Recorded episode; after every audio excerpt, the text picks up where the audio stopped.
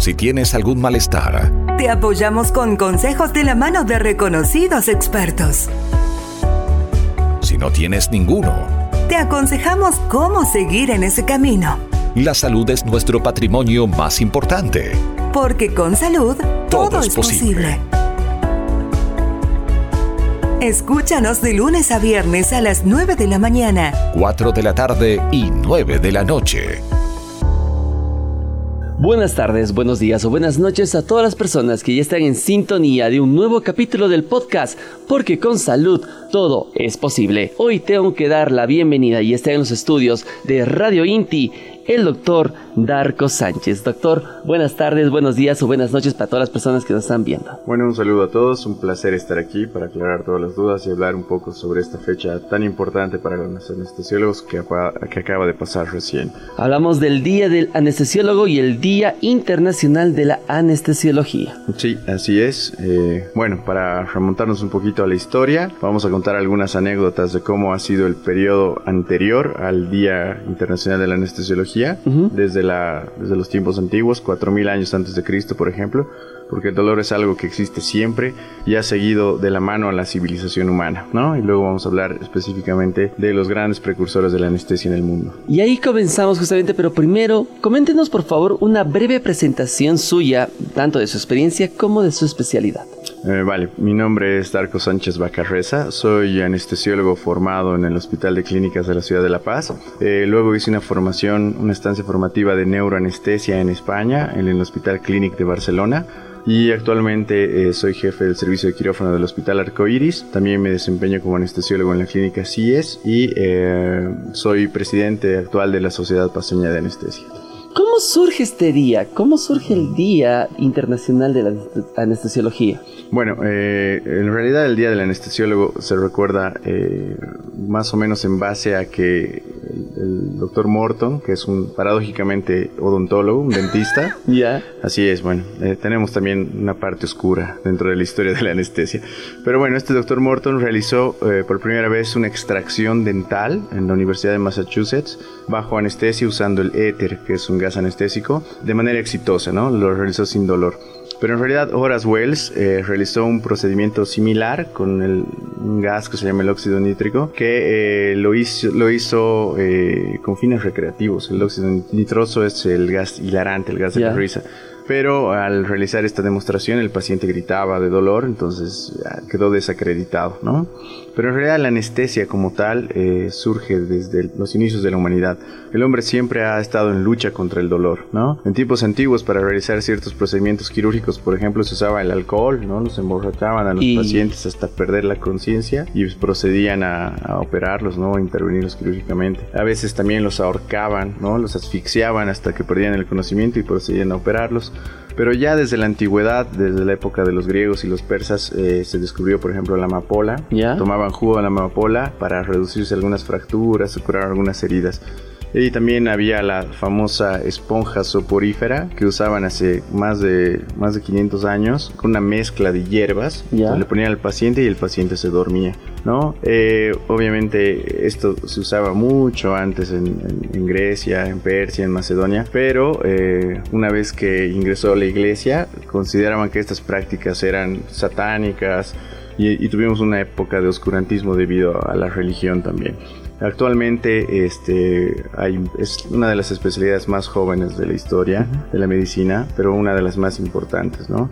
En realidad, eh, la cirugía y el tratamiento al paciente ha revolucionado totalmente desde que se eliminó el dolor de la vida de los pacientes. ¿no? Eh, ahora la anestesia dista mucho de lo que, de lo que era antes. Ahora hay drogas súper seguras, hay drogas intravenosas, hay drogas inhalatorias, hay procedimientos de bloqueos regionales donde el paciente puede estar despierto y le pueden estar realizando un procedimiento que antes era imposible. Era muy complicado. Sí. Ahora, digamos, el paciente entra a quirófano y puede ver todo lo, o puede cierta medida ver el movimiento de todos los doctores mientras están operando. Sí, totalmente. Hay incluso quirófanos equipados con monitores, más o menos como el estudio. Y el paciente está anestesiado, digamos, de la cintura para abajo y puede ver a través de los monitores todo lo que están haciendo.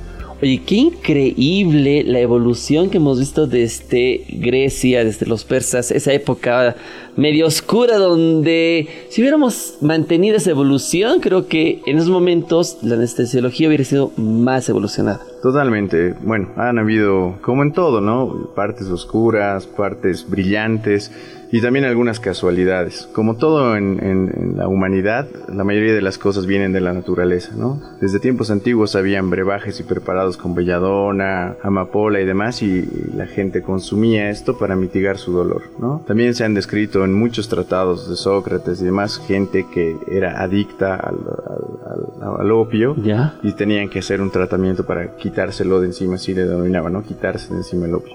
Entonces, bueno, actualmente también tenemos eh, muchas, muchos anestésicos que son sustancias controladas, pero que, como te decía, han revolucionado la historia de la medicina. Y ahí viene la pregunta para la gente que nos está escuchando y también viendo a través del podcast de Radio Inti. ¿Cuál sería la labor de un anestesiólogo? Vale, es una, es una pregunta interesante debido a que los anestesiólogos no somos muy conocidos. Nuestro trabajo siempre es tras bambalinas, ¿no? El paciente siempre ve lo que hace el cirujano y poco sabe de nosotros. Bueno, decirles a todos que nuestro trabajo creo que es el más importante dentro del quirófano. El trabajo del anestesiólogo empieza desde que la cirugía se programa, ¿no? Llega la programación quirúrgica o, el paciente llega a visitarte a la visita preanestésica y tú tienes que evaluar eh, cuántos años tiene, qué antecedentes tiene, si tiene alergias, si ha recibido anestesias antes, cómo le ha ido con estas anestesias, si ha tenido malas experiencias, qué medicamentos está tomando eh, para ver si alguno de ellos interactúa con los anestésicos que vas a dar y te pueden llevar a tener, traer problemas ver cómo están todos los órganos, aparatos y sistemas del paciente para cuidarlos durante la cirugía.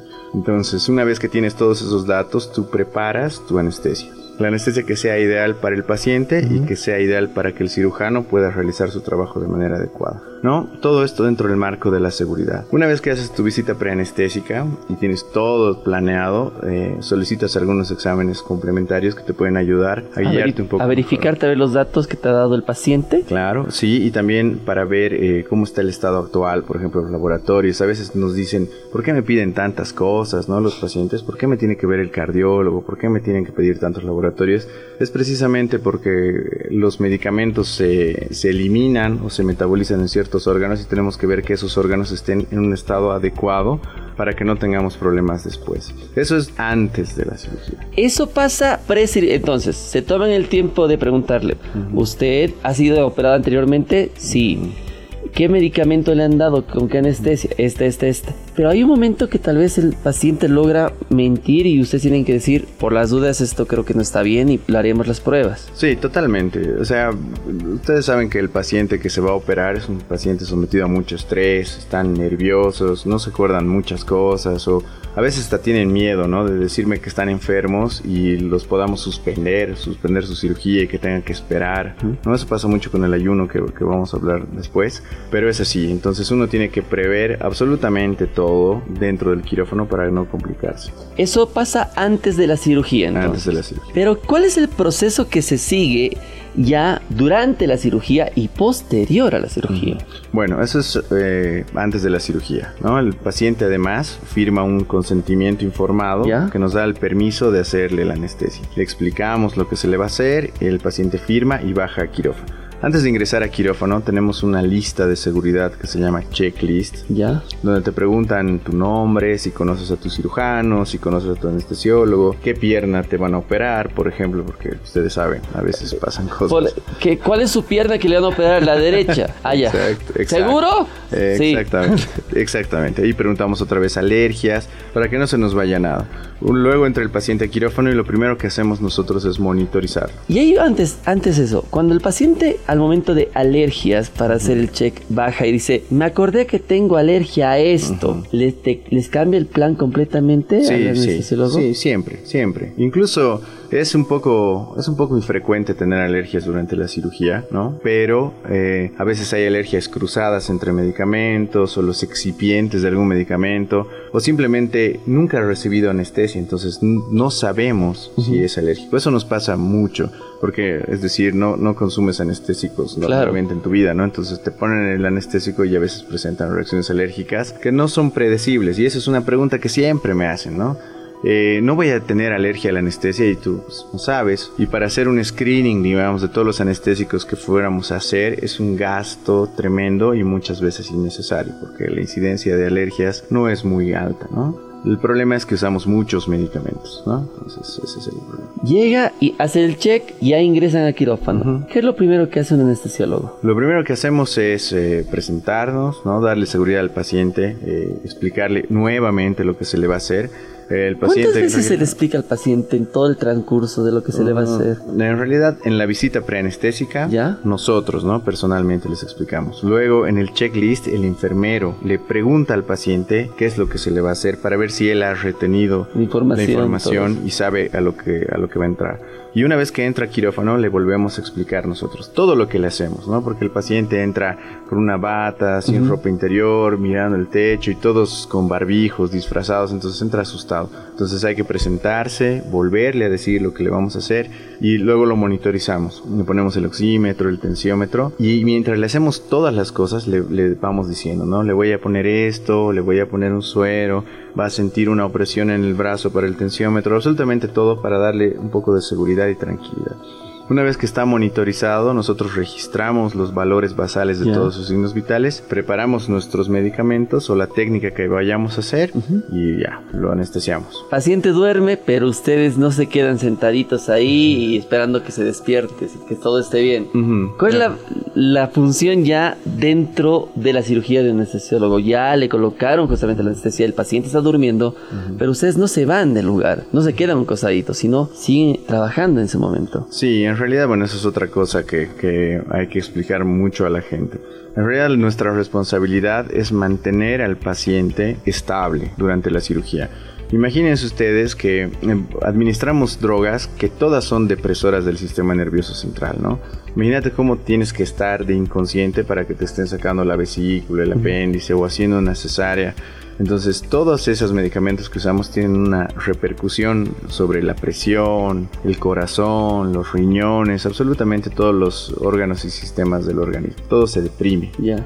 baja sus funciones, ¿no? Entonces nuestra labor es mantener estable al paciente, ¿no? Mantener una buena presión arterial, mantener una buena frecuencia cardíaca, cosa que eh, se le produzca el menor daño posible hemodinámicamente y salga sano, ¿no? Entonces a veces mucha gente no, no sabe este asunto. Hay cirugías que van súper bien y las podemos mantener estables, pero hay momentos en la cirugía donde el paciente se descompensa, puede presentar unas arritmias o sangrar por el procedimiento y entrar en shock. Ya. Entonces ahí nosotros intervenimos y lo recuperamos a la normalidad. ¿no? Es un trabajo un poco estresante, eh, hay que tomar decisiones muy rápido, el- la vida del paciente se te puede ir en cuestión de minutos si es que no tienes el poder de decisión necesario para, para intervenir de manera adecuada. ¿no? Entonces muchas veces esto- estas decisiones las tomamos solos, muchas veces el cirujano tampoco se entera porque no tengo por qué estresarlo. ¿no? El- El cirujano está ahí operando tranquilo, Claro, sí. pero el anestesiólogo está por atrás Sí, manteniéndolo vivo al manteniendo paciente. vivo al paciente. Sí, básicamente eso, ¿no?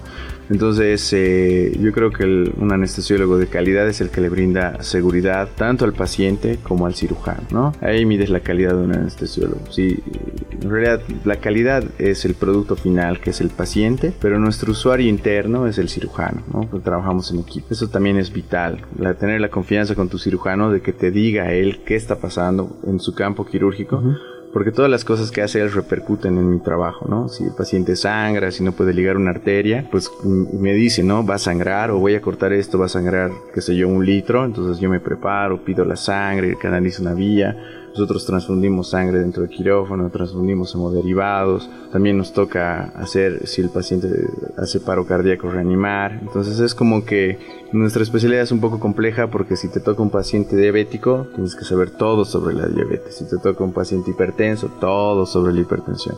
Entonces más o menos que es como que todo se conglomera en nuestra especialidad. Y hay muy, hay muy buenos especialistas en la ciudad de La Paz y en toda Bolivia de anestesiólogos. Sí, anestesiólogos hay brillantes. Bueno, últimamente eh, hay muchos subespecialistas y eso es algo muy rescatable, ¿no? Antes solamente teníamos anestesiólogos generales, que, son muy buenos, por cierto. Nuestra escuela es muy buena. Yo fui a España a hacer eh, un curso de neuro y la verdad es que estamos bastante bien capacitados, ¿no? Y hay mucha gente que se va a México a hacer subespecialidades. Ahora hay anestesiólogos pediatras, anestesiólogos anestesiólogos especialistas en dolor, anestesiólogos especialistas en cirugías de cáncer, torácicos, cardiovasculares, ¿no? Entonces ya nos hemos subespecializado. Y eso les ayuda un poco más a estar más enfocados en cada cirugía, como vemos que eh, el anestesiólogo es vital dentro de la cirugía y llevarse bien como equipo también con el cirujano es muy importante. Sí, es, es muy importante. La verdad yo creo que la clave, como, como tú mencionas, es la palabra equipo, ¿no? Dentro de quirófano es como un microambiente bastante particular, ¿no? No solamente depende de nosotros. Nosotros tenemos un personal de enfermería que son los auxiliares de enfermería que se llaman circulantes en quirófano. Que digamos, yo estoy ventilando a mi paciente y necesito que me, me pasen el laringoscopio, el tubo o las drogas o que me lo carguen cosas. Y esa persona que es el circulante, pues es mi brazo derecho. Sin él yo no podría hacer las cosas. Si no hay comunicación entre el cirujano y el anestesiólogo, pues el paciente siempre es el perjudicado, ¿no? Entonces, eh, las respuestas a las situaciones de crisis también son importantes, ¿no? Es decir, tener tu equipo quirúrgico que se entienda y que sepa reaccionar ante situaciones de crisis es vital. Y ahora es, eso es a lo que apuntamos, digamos, para la seguridad en el quirófano. Sale el paciente perfecto de la cirugía, pero el, cirujano va un, más tranquilo a un lado, pero ustedes continúan con el trabajo. Sí, bueno, la mayor cantidad de complicaciones y fallecimientos eh, por la anestesia durante el periodo quirúrgico es en la sala de recuperación, ¿de acuerdo? Entonces eh, ese es el periodo más eh, complicado, el despertar del paciente.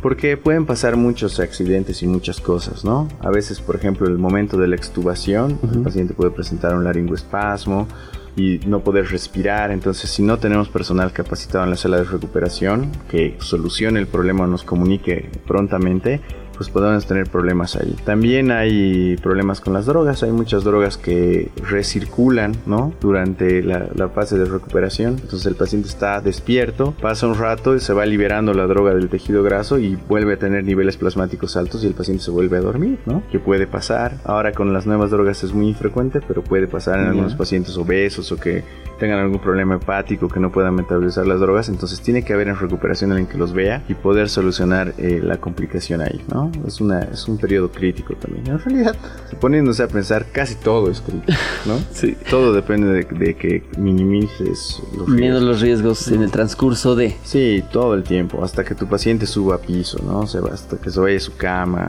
y estés seguro de que todo está bien. Y ahí ya estás, ahí entran más tranquilos los anestesiólogos, ¿están? O, o van también en control, por eso tal vez pasa algo así. Mm, en realidad el post quirúrgico antes era, era algo un poco ajeno a nosotros, pero actualmente eh, muchos hospitales y muchos servicios tienen lo que es la analgesia postoperatoria, ¿no?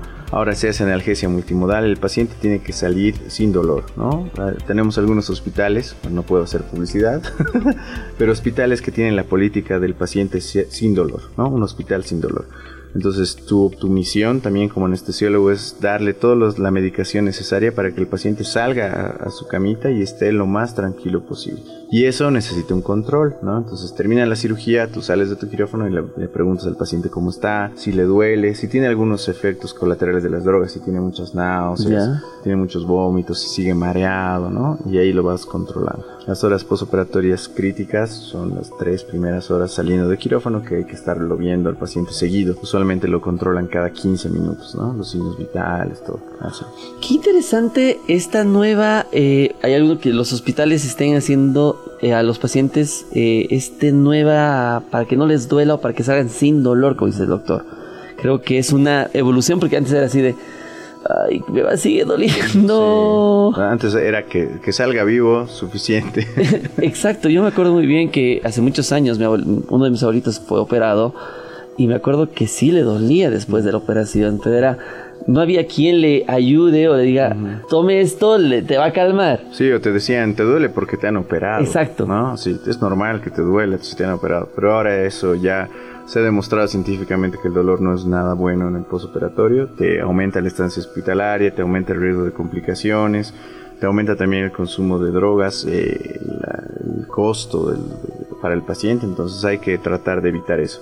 Por eso antes, por ejemplo, se hacía solamente anestesia general, te dormían y listo. Ahora se hace la analgesia multimodal, la anestesia multimodal, o sea, te duermen y además cuando estás dormido te hacen un bloqueo regional ¿no? Y te dan anestésicos intravenosos, cosa que el estímulo doloroso se minimice, ¿no? Entonces se hacen anestesias ya combinadas. Ya, ya son técnicas. Justamente ahí vamos a hablar de qué tipos de anestesia existen, porque hay tipos de anestesia también que se tiene que colocar a diferentes pacientes. Sí, a ver, la anestesia a grandes rasgos se divide en anestesia general y anestesia regional, ¿no? La anestesia general es eh, la pérdida de la conciencia totalmente, cuando tú estás dormido por completo te damos unas drogas relajantes musculares y tú dejas de respirar por ti mismo, te intubamos y te eh, conectamos una máquina que respira por ti, ¿no? Esa es la anestesia general que se usa para muchos procedimientos, ¿no? Y la otro, el otro tipo de anestesia es la anestesia regional, que tiene varias, eh, varias técnicas, ¿no? Por ejemplo, para la cesárea se hace la anestesia espinal, ¿no? Le haces un pinchazo en la espalda y le puedes hacer una raquídea o una peridural que más o menos la tiene lo mismo. Y ahí viene la pregunta, antes, ahí voy a quedar con una pregunta de ¿hasta qué, hasta qué momento se puede colocar ese tipo de anestesia para las embarazadas? Porque a veces las embarazadas dicen, me duele, me duele, pero ya, ya estás a punto de dar, ya no podemos colocarte. Ah, ya, eso, eso es se llama analgesia del parto. ¿no? La analgesia del parto es diferente que la anestesia para la cesárea, en, el sentido de que eh, tenemos que poner una anestesia peridural, dejamos un catéter por ahí y lo que hacemos es dar anestesia para que no duela mucho, pero que se mantenga la fuerza de contracción del útero. Entonces hay que calcularle biencito, cosa que la señora no le duela y pueda pujar, ¿no? Entonces cuando llega a cierto grado de dilatación, el cuello y demás, y el parto está muy avanzado, ya no tiene sentido porque va a perder la fuerza de contracción y, ya, ya es demasiado tarde. Entonces el parto sin dolor tiene que ser planificado. Eh, más o menos cuando están con cuatro de dilatación hay que ponerles el catéter y hay que hacerle seguimiento, ¿no? Cada hora hasta que en el periodo expulsivo ya está bajo el bebé, le haces una dosis más y, ya, y listo. Entonces, estamos hablando justamente de lo que estábamos hablando antes con el doctor, era cuando ya va a ser una cesárea, ¿no? No, eso es parto. Es parto. Ahora, la cesárea es diferente, ¿no? La cesárea usualmente eh, pueden ser o programadas o cesáreas de emergencia. Entonces ahí ya sabes a lo que vas, ¿no? Entonces ahí necesitas un nivel más alto de anestesia porque le van a hacer una incisión y va a ser la cirugía un poco más complicada. Entonces ahí le haces una anestesia raquídea o una anestesia peridural, cualquiera de las dos no se hace anestesia general usualmente en las embarazadas eh, porque todos los fármacos anestésicos pasarían al bebé. Entonces el bebé saldría también dormidito. ¿no? Muchas veces las mamás dicen, pero ¿por qué me va a hacer un en la espalda? Yo quiero general. Entonces la razón por la que no se hace general en la cesárea es porque el bebé también se dormiría y sería muy peligroso para él. ¿no? Eh, otro tipo de anestesia regional, ¿en qué otros, en otras situaciones más se coloca? Ah, bueno, el otro tipo de anestesia regional son los bloqueos regionales, ¿no? Por ejemplo, las fracturas de miembros superiores, ¿Ya? hay esos bloqueos de plexo braquial, ¿no? Agarras pinchas en el cuello o encima de la clavícula y solamente se, se adormece o, o, se anestesia el brazo que vas a operar, ¿no? Entonces ahí el paciente está despierto mientras le están acomodando su brazo, su húmero, ¿no? Y ah. no siente nada. Y es increíble, ¿no? Estás ahí y no siente nada. Esa es la anestesia regional. Puedes hacer bloqueos de prácticamente todos los nervios que quieras. Y actualmente la anestesiología ha avanzado bastante con la ayuda de la ecografía. Antes hacían los bloqueos a ciegas, ¿no? Te pinchaban donde creías que estaba el nervio, sentías una corriente y ya, ahí es, ahí le ponían. Luego ah, tuvimos el neuroestimulador, que es una aguja que pasa unos estímulos eléctricos. Ya. Entonces el paciente mueve el brazo y dice, ah, ahí está el nervio, y le administras. Pero ahora ya usamos el ecógrafo, entonces vemos en la pantalla el nervio, vemos cómo entra la, ingresa la aguja y depositamos el anestésico de manera más segura. Más segura y más precisa. Más precisa, más segura, con mínimo riesgo de hacer punciones intravasculares o de dañar el nervio, ¿no? Entonces cada vez nos vamos modernizando más. Y eso también es algo increíble, ¿no? La anestesia, siendo una especialidad joven, es la que avanza más rápido. Más rápido, sí. En estos 10 años, por ejemplo, que cuando yo salí de la de la residencia no, no teníamos neuroestimulador, ¿no? Tuve que aprender a usar el neuroestimulador y ahora el ecógrafo igual lo tuve que aprender. Entonces, si no te actualizas, te quedas perdido. Sí. Creo que es porque al ser humano no nos gusta el dolor, así que creo que es por eso que eh, la anestesiología está evolucionando y va a seguir evolucionando hasta que estemos, opéreme, no sé nada. Sí, yo creo que eh, me voy a jubilar el día que los japoneses inventen un parche que te pongas. Pongas ese parche y no va a sentir nada pongas ese parche, le vamos a sacar el hígado. ok. ese. Mm, ojalá que ese momento va a llegar en algún. Sí, espero, espero, que no. Esperemos que no. Porque, como te digo, o sea, la clave y lo más difícil no es anestesiar, porque es el en realidad haces el pinchazo, ¿no? Y no pasa nada. Es una habilidad, una destreza manual, ¿no? que sí la tienes que tener, tienes que tener los conocimientos para no complicarte, pero el, cuidado transoperatorio sí es bastante complicado. Han desarrollado muchos simuladores para, para sustituir al humano. Hacen simulaciones en base a, a softwares que hacen que suba la presión y que y que algo se automatice este asunto y prescindir del ser humano, pero en realidad hasta ahora no hay ningún software que reemplace el criterio clínico que tiene un anestesiólogo. Exactamente, eso es lo principal, el criterio clínico de un ser humano para ver ese momento de esto le está pasando, esto le pasa y la importancia que se tiene que tener a cuidar la vida de otro ser humano, que es lo mismo, más importante, pero me surge la pregunta de ¿qué sucede durante la anestesia después de que pierdo la conciencia? ¿Qué es lo que pasa en el organismo? Ah, ¿Qué sucede? Esa es otra buena pregunta. Bueno, cuando tú estás dormido, en realidad todo tu sistema nervioso está desconectado. ¿no? Ya y eh, entra en un estado de letargo, ¿no? Es decir, baja tu presión, baja tu frecuencia cardíaca, tus riñones empiezan a filtrar menos orina, ¿no? Y el cirujano está operándote. Además, eh, tu organismo libera ciertos factores eh, inflamatorios porque le están causando un daño, ¿no? Y en todo ese transcurso nosotros tratamos de hacer que ese daño que le están causando a tu cuerpo no tenga un impacto en tu vida, ¿no? Entonces, eh, qué sé yo, el cirujano está metiendo más la mano o está cortando más, entonces eh, yo tengo que estar modificando las dosis de mis drogas en función a lo que él haga ya cómo vayas respondiendo tú. Hay gente que se hipotensa más, entonces yo tengo que subirle la presión, le doy líquidos, le doy otros fármacos, eh, calculo cuánto estás orinando para ver si tus riñones están funcionando. Entonces es un trabajo arduo, un poco estresante, ¿no? Y siempre demandante. Pero lo bueno es que el paciente se duerme y despierta, ¿no? Como si nada hubiera pasado y eso es, y eso es lo, lo mejor, ¿no? Es decir, que, que, despiertes ya operado, sin dolor, tranquilo, en la sala de recuperación y listo. ¿Y qué pasa cuando el paciente despierta? Eh, ¿Durante la cirugía? Ahí va una pregunta. ¿Qué es lo que pasa cuando el paciente despierta durante la cirugía? Bueno, eh, hace mucho tiempo, bueno, no tan mucho tiempo, eh, había este problema que se llama el awareness, ¿no? Eh, es decir, que los pacientes tenían despertares intraoperatorios o recuerdos intraoperatorios. Era un fenómeno muy frecuente, ¿ya? Porque no teníamos una manera de monitorizar qué tan dormido estaba el paciente. perdón, usualmente lo hacemos de manera indirecta, viendo la presión, viendo la frecuencia cardíaca. Pero han empezado a haber muchos juicios respecto a, pacientes que se quejaban que tenían traumas psicológicos o que o que tenían ciertos problemas de depresión después de la cirugía, porque bueno, escuchaban lo que decían los cirujanos, ¿no? O, algo porque no estaban suficientemente dormidos. Entonces, en base a esta inquietud, eh, se inventó, se inventaron hartos dispositivos. El primero de ellos fue el BIS, que es un que es un aparato que te ponen en la frente que más o menos te hace un electroencefalograma y te lanza un número en base a unos logaritmos para decirte qué tan dormido estás, ¿no?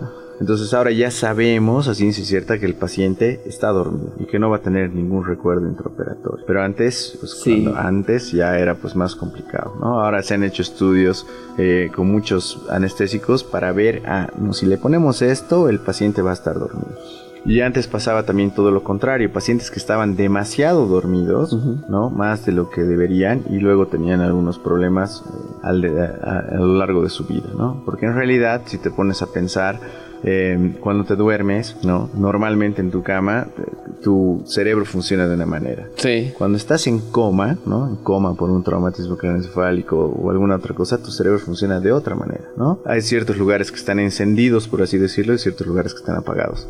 Y cuando tú estás anestesiado, hay lugares totalmente diferentes que están encendidos y otros que están apagados. Entonces no es normal, no es natural, ¿no? Entonces es algo que todavía tenemos una deuda respecto a la ciencia de ver qué consecuencias tendrá que tu cerebro, que lugares de tu cerebro que nunca han estado apagados, se apaguen durante la anestesia. Y lugares que nunca han estado encendidos se enciendan durante la anestesia.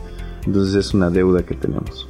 Y el paciente después de la cirugía sale y se despierta, despierta medio perdido de dónde estoy, qué estoy haciendo aquí o cómo es el contacto ese, instante con el paciente. Bueno, pues eh, depende mucho de varios factores, ¿no? Del tipo de cirugía, del tiempo de anestesia, del estado mental del paciente, de su edad eh, usualmente los, los, adolescentes son los que despiertan, por así decirlo, como de su primera, de su primera farra, ¿no? Despiertan excitados, que se quieren sacar todo. Y también nos pasa con los viejitos. Las personas adultas mayores, pues a veces eh, presentan algo que se llama el síndrome confusional agudo, que despiertan excitados, se quieren sacar todo, están desorientados, no saben dónde están, ¿no? Porque los sacas como que de su zona de confort y les dura 24 horas, ¿no? Que están así de no reconocen a nadie y el día siguiente están normales, ¿no? Se llama síndrome confusional agudo. Pero el resto de pacientes, la mayoría, pues despierta normal, como de un sueño reparador y sin recuerdos, no se acuerdan nada. La mayoría te dicen, ¿ya me han operado? Y tú dices, sí, ya te han operado. ¿En serio? sí, ¿Qué rato fue? Estás aquí y se tocan, ¿no? Para ver si tienen alguna herida y todo. La mayoría de los pacientes despiertan así sin, sin problemas. ¿Y existe algún riesgo a la anestesia? Claro, en realidad eh, siempre me, esta es otra pregunta que me encanta que siempre hacen los pacientes, ¿no? Y, tengo, ¿me puede garantizar que me va a ir bien? Y yo les digo, no, pues, garantízame tú el préstamo de mi casa. no, no, no te puedo garantizar. O, o, yo les digo, ¿tú me puedes garantizar que yo voy a llegar sano a mi casa? Pues no, es algo muy complejo porque depende de muchos factores, ¿no? Del organismo, del estado basal del paciente, de las drogas que vayamos a utilizar, de cómo responde el paciente a la cirugía, de lo que vaya a pasar en el transcurso de la cirugía y todo. No te olvides que nada más de entrar a un hospital tienes eh, triplicas el riesgo de que te pase algo. Solo de entrar a la sala de espera de un hospital. Porque hay mucha gente enferma, te puedes contagiar algo y todo, ¿no? Es más seguro volar en un avión que entrar a un hospital, pisar un hospital, ¿no? Y luego imagínate a eso sumarle que te den medicamentos, que te operen, que salgas a recuperación y todas las enfermedades que podrías tener antes de entrar a quirófano. Entonces es algo riesgoso. Pero con todas las cosas que te dije, ¿no? El checklist, una adecuada visita anestésica, los medicamentos modernos que tenemos ahora, hemos eh, minimizado los riesgos, ¿no? Entonces ahora operarse es una cosa mucho más segura, ¿no? En realidad los accidentes anestésicos ya se han reducido de manera dramática debido a la seguridad de los fármacos, a la experiencia de los anestesiólogos y al buscar estas cosas como la ecografía, por ejemplo, que te comenté, y siempre eh, evolucionar, siempre evolucionar y ver lo mejor para el paciente. Y ahí viene la pregunta que seguro muchos están haciendo porque el boliviano, seamos sinceros, no va al hospital porque dice, tengo miedo a operarme. Ahora ya se puede decir, pierdan el miedo a operarse porque sí tenemos grandes especialistas anestesiólogos. Sí, totalmente. En realidad, eh, eh, lo peligroso es eh, retrasar tu tratamiento, ¿no? Es decir, mucha gente, por ejemplo, con, con colelitiasis, con piedras en la vesícula, rezaga mucho cirugía, sí, hasta que está doblado en 8, ¿no? Y ya es, ya es más complicado. Si tú entras en tus, con tus primeros síntomas, la vesícula está bien, la cirugía dura 45 minutos, pero cuando tú entras ya mayor, con problemas del corazón, con tu vesícula ya llena de pus, pegada a tu hígado, el tiempo de cirugía es mayor, el sangrado es mayor, entonces tus riesgos aumentan. Pero sí, la anestesia es una práctica segura, es una práctica confiable que brinda un abanico de alternativas, ¿no? Antes era o te hacían en general o te hacían en general o te hacían la ahora ya hay muchas técnicas que puedes emplear, combinarlas, muchas drogas que puedes utilizar para, para asegurar un poquito la vida del paciente. ¿Y cuánto tiempo dura la anestesia en el paciente? Ah, bueno, eh, la anestesia general dura eh, lo que dura la cirugía. Es decir, el cirujano termina, yo apago mis aparatos, dejo de, de infundir o administrar el fármaco y el paciente se despierta en dos, tres minutos, ¿no? Tú lo programas. Incluso ahora hay unas, unos aparatos para administrar las, los medicamentos que se llaman las bombas TCI, que significa Target Control Infusion. Yo pongo el peso, la talla, la edad, el sexo del paciente y puedo hacer que el, mediante un software, la bomba, o sea, la bomba de infusión, le pase al paciente lo que yo quiero. Yo quiero tener 2 nanogramos de remifentanil por ml de tejido cerebral y me lo pasa, ¿no? Más exacto. Totalmente exacto. Incluso cuando la paro me dice paciente despierto en un minuto 30 segundos, ¿no? Entonces ya es mucho más seguro, mucho más predecible. Obviamente son, son equipos un poco, un poco caros, pero es algo que necesario. necesario, que te brinda seguridad, que te acorta los tiempos de administración de medicamentos y tú ya puedes planificar mejor todas tus cirugías. Entonces, ¿y la regional? La, la regional, dependiendo, dependiendo del anestésico que usas, la concentración del anestésico que usas, ¿no? Eh, en ese en aspecto tú juegas, ¿no? Entre tu, tu, cantidad de droga que usas, tu concentración, para ver cuánto, cuánto tiempo de bloqueo le das. Puedes hacer incluso combinaciones con otros fármacos para que tu bloqueo, es decir, la anestesia en el brazo, te dure más de un día y el paciente esté tranquilo y pueda mover. Ahora se pueden dejar catéteres también. Puedes dejar un catéter peridural o un catéter de plexo y eh, aunque el paciente salga de cirugía, tú le puedes seguir administrando anestesia para que haga su fisioterapia, para que no le duela, para que recupere. Incluso puedes diluir tu anestésico o utilizar uno que produzca menos bloqueo motor para que el paciente pueda mover pero no sienta dolor. Entonces ya para que pueda recuperarse y ya cuando no siente el dolor, ah, ya le retiramos el catéter y listo, ya el paciente vuelve a, su funcionalidad. Cuidando siempre al paciente que no sienta el dolor, que es lo principal que ahora están buscando los médicos, ¿verdad? Sí, totalmente. Yo creo que ese es el, ese es el fin de todo, ¿no? Primero no hacer daño y yo creo que la medicina en realidad nació por aliviar el dolor de la gente. Y antes de eh, una cirugía, de, una, de anestesia y todo, ¿hay que hacer ayunos? ¿Cuál es la alimentación que sigue el paciente? Eh, bueno, eh, esto igual es otra pregunta, ¿no? Una vez me han dicho, pero solo he comido una sarta de pollo. no, nomás, yo digo. No, mañana vas a ser operado. Pues uno que me antojo y dos que no puede, ¿no? Entonces les explico un poquito por qué hay que hacer el ayuno antes de operar.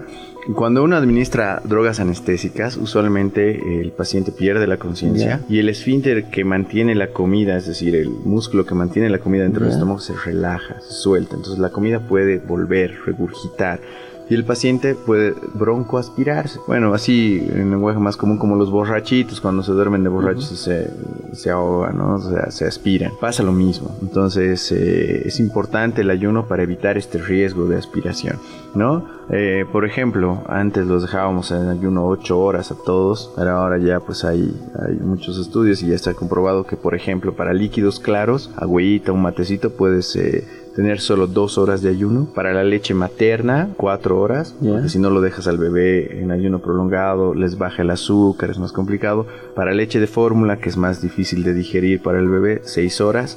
Y para alimentos complejos, ocho horas, ¿no? Entonces, si tú cenas, tienes que esperar ocho horas para operar. Obviamente esto es para cirugía programada. En cirugía de emergencia, si tu apéndice está inflamado. Llegas a emergencia, está inflamado y dices, he comido exactas hasta una horita. Mm, no, ahí nosotros eh, con ese riesgo hacemos otro tipo de procedimiento. ¿Y cuál es ese procedimiento? Por ejemplo, si el paciente necesita sí o sí anestesia general, hacemos lo que se llama intubación de secuencia rápida. ¿no? Primero, eh, la intubación tiene que ser rápida, en menos de 15 segundos. Damos fármacos que, usen, que hagan su efecto mucho más rápido. Eh, hacemos algunas maniobras más. A veces se vacía el estómago con una sonda. Bueno, es un poco complicado, pero se puede. ¿no? Y, y básicamente es lo que pasa casi todos los días en los servicios de emergencia. Pero el paciente tiene que estar consciente de que se somete a ese riesgo. O, si es posible, se evita la anestesia general y se hacen bloqueos regionales, otro para evitarse el riesgo de broncoaspiración.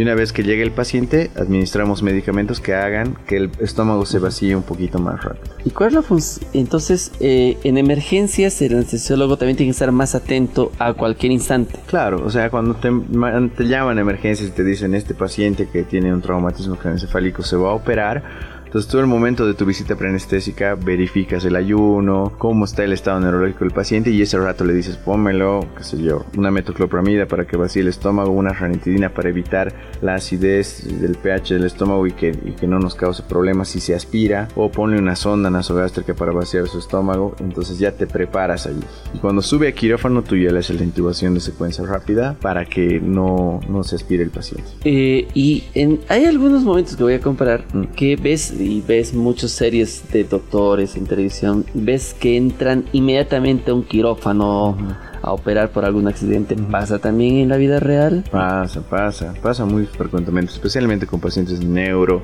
en pacientes con, trauma, con traumatismos, eh, con amputaciones traumáticas, por ejemplo. Yo trabajo en un hospital en el que nos llegan todos los accidentes de los yungas, por ejemplo. Y hay momentos en que el paciente entra directo al quirófano, así como está. ¿Y el anestesiólogo qué hace ese instante? Bueno, pues ese rato evalúa rápido y si la urgencia del paciente, por ejemplo, de neuro es drenar ese hematoma, pues aseguras la vía aérea, es decir, lo intubas rápido, lo conectas a la máquina lo estabilizas y sobre el acto ya vas haciendo el resto de las cosas, ¿no? Aquí empiezas por el final, pero no tienes que descuidar el resto, ¿no? Por eso es muy importante que los hospitales estén capacitados para recibir ese tipo de pacientes y tu equipo de respuesta, como te dije, tiene que ser así. Yo digo, tengo un paciente así, así, y ya todo el equipo automáticamente se mueve para esa salvedad.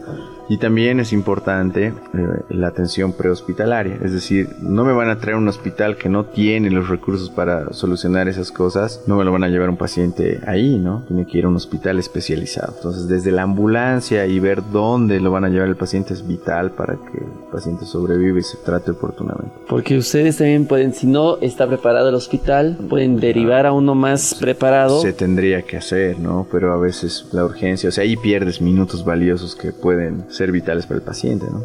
Todas estas fases que muchos no conocíamos, hoy lo estamos conociendo en este podcast y seguro va a haber muchas dudas que van a hacernos durante la transmisión que ustedes también lo pueden escribir a radiointi.com para que nosotros también intentemos mandarle las preguntas al doctor y tal vez en una siguiente oportunidad, en un segundo capítulo, podamos hacer una segunda parte para que también la gente tenga esta pregunta, esta otra pregunta y todas las dudas de la gente las vayamos resolviendo. Claro que sí, estamos a disposición y en realidad, como les digo, eh, nadie sabe mucho de nosotros, somos los ninjas de sí, somos ahí tras bambalinas todo, ¿no? Y eh, además es un poco, es un poco ingrato, ingrata esa parte porque tú sales con tu, con tu maletín o tu mochila tranquilito mientras todo el mundo le está tirando flores al cirujano, pero tú te vas feliz porque has hecho bien el trabajo y está en tu conciencia y ya, te vas tranquilo.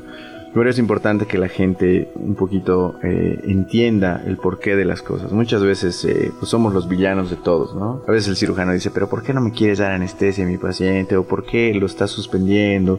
o por qué quiere que ayune, o por qué me está pidiendo tantas cosas. ¿Y ¿Por qué debería eh, suspender una operación? Eh, si es que el riesgo es muy alto o no cuenta con alguna, alguna cosa que necesites para planificar tu anestesia, ¿no? Cada vez es mucho menos, de acuerdo a la organización, pero más que todo es por problemas legales, ¿no? Imagínense que, qué sé yo, yo entre un paciente mayor de 50 años sin una valoración cardiológica, ¿no? Que aparentemente está normal, un electrocardiograma, lo interprete y esté bien y durante la cirugía me presente una arritmia maligna, fallezca, entonces yo me voy a un juicio y me dicen, bueno doctor, ¿y por qué no le ha pedido valoración cardiológica? Y yo le diría, bueno, pues porque estaba bien, ¿no? Pero no estaba bien porque se descompensó y entonces es complicado.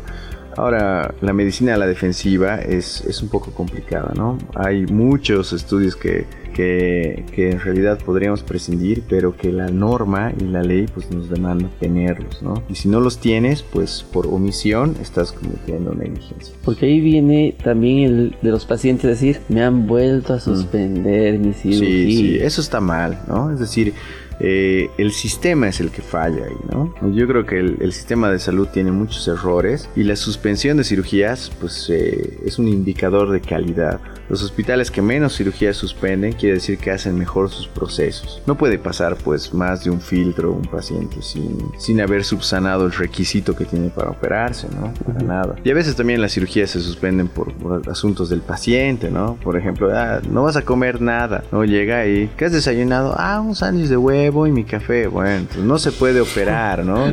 Pero ¿por qué no me quiere operar así, ¿no? Y le explica. Ese instante, me imagino doctor Sánchez diciendo de...